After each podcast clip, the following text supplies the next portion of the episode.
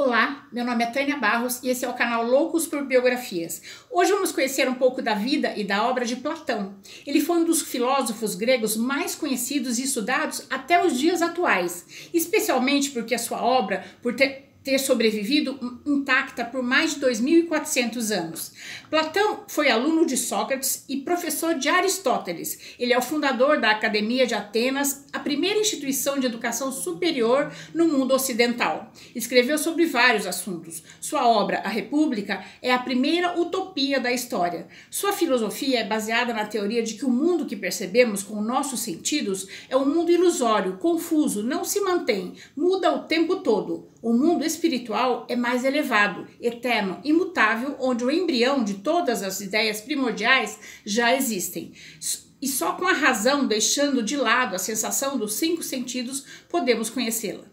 Até os dias de hoje, nos referimos ao amor platônico e aos ideais platônicos. Platão nasceu na Grécia, em Atenas, provavelmente no, no ano 427 a.C.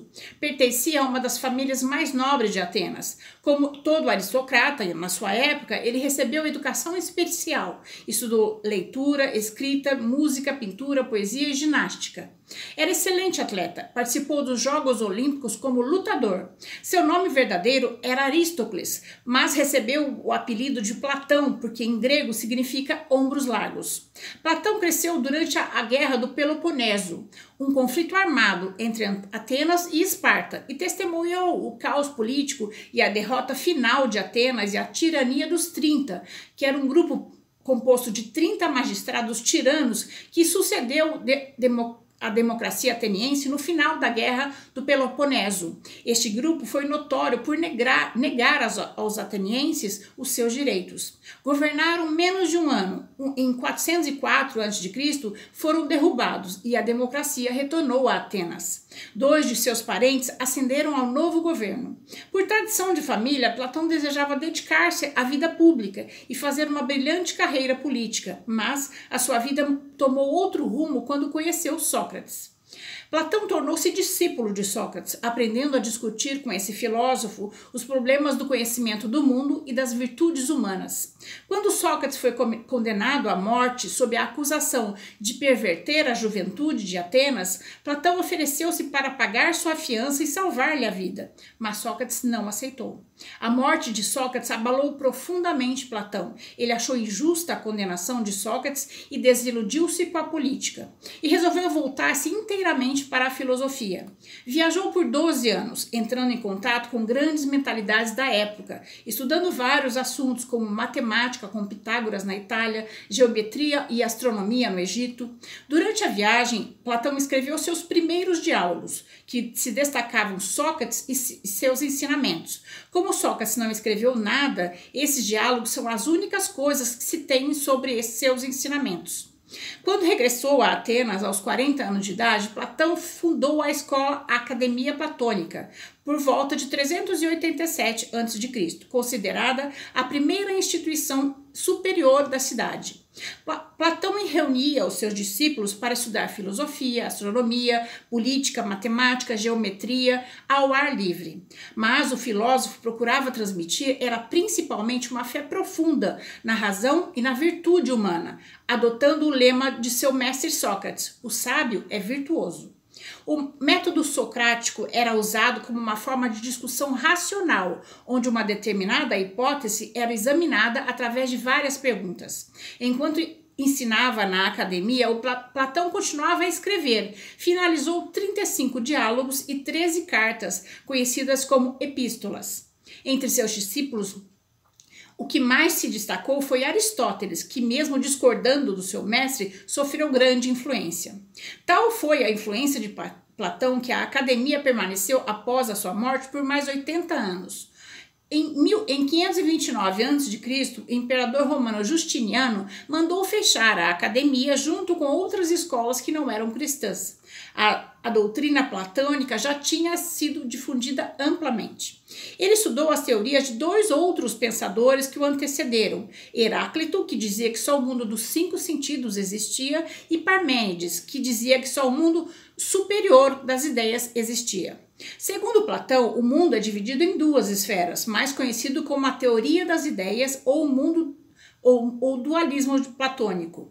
A esfera sensível é o plano terreno, material, onde usamos os nossos cinco sentidos, mas eles são falhos e não nos dão a representação ideal do que é o mundo inteligível. A esfera inteligível é um plano superior ao que vivemos aqui na Terra. É o que conta para valer, porque só lá encontramos a essência de tudo o que existe. É o mundo da sabedoria e do conhecimento. Se só saímos do só saindo do senso comum e entrando no mundo das ideias através do diálogo, da busca do conhecimento, descascando a cebola, camada por camada. No, no livro 7 da República, é, Platão descreve o mito da caverna. As palavras dessa parábola são ditas por Sócrates a Glauco, irmão de Platão. Sócrates descreve para Glauco a vida de alguns homens que desde a infância se encontravam acorrentados em uma caverna, olhando para a parede à frente deles. Atrás deles existia uma fogueira que nunca se apagava e uma pequena abertura onde entrava a luz. Os homens passavam o tempo todo olhando para essa parede da frente, onde viam projetado, através da luz da fogueira, as sombras das pessoas, pássaros que passavam na frente da caverna. As vozes ouvidas também eram atribuídas a essas sombras, e seus um dia, um desses cativos conseguiu sair e seus olhos se acostumando com a claridade de fora da caverna, ele viu que tinha vivido num mundo de sombras e real. O mundo verdadeiro era muito mais bonito e ele, ele quis voltar e contar para os seus amigos da caverna que existia outro mundo muito melhor que aquele. Mas eles não acreditaram nele e, pelo contrário, acharam que ele estava louco e tentaram matá-lo porque ele tinha colocado o mundo deles à prova. Para Platão, as coisas feitas de matéria, até os nossos corpos, mudam e se desfazem em pó, só as ideias e o conhecimento fica. Platão é famoso também por sua teoria da anamnese. Ele explica que a alma, antes de ficar aprisionada no corpo, habitava no mundo das ideias, que quando nossa alma estava nesse mundo inteligível da realidade ideal, nós tínhamos o conhecimento de como as coisas são realmente. No momento em que o nosso espírito fixa um corpo material mutável, nós nos esquecemos desse conhecimento. Então, ao nascermos no mundo, saímos do mundo inteligível e, e, vimos para o mundo terreno em que vivemos. O conhecimento que temos ao longo da nossa vida é o que a nossa alma vai se relembrando e aos poucos do que viu no mundo inteligível. Por isso, a teoria da anamnese.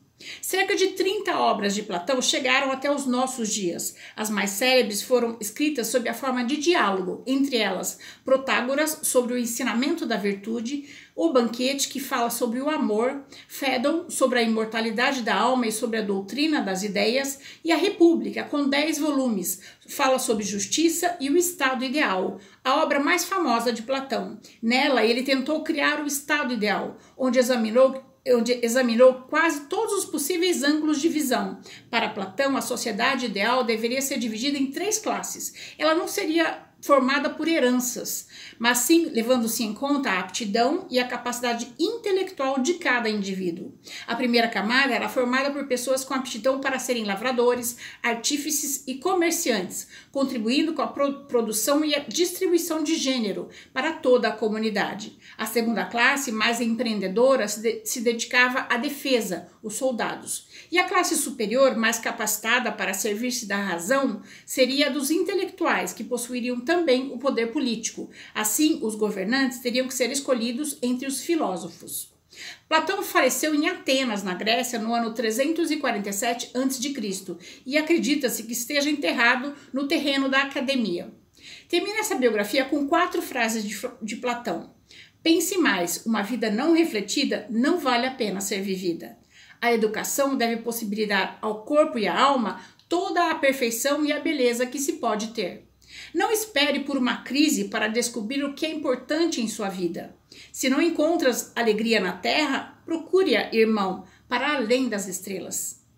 Essa é a nossa história de hoje. Espero ter contribuído para que seu dia tenha momentos muito agradáveis. Se você gostou, deixe seu joinha, conheça as outras histórias do canal e se ainda não se inscreveu, se inscreva no canal para conhecer as próximas histórias também. O canal Biografias traz duas novas histórias toda semana, às quartas e aos sábados. Até a próxima história.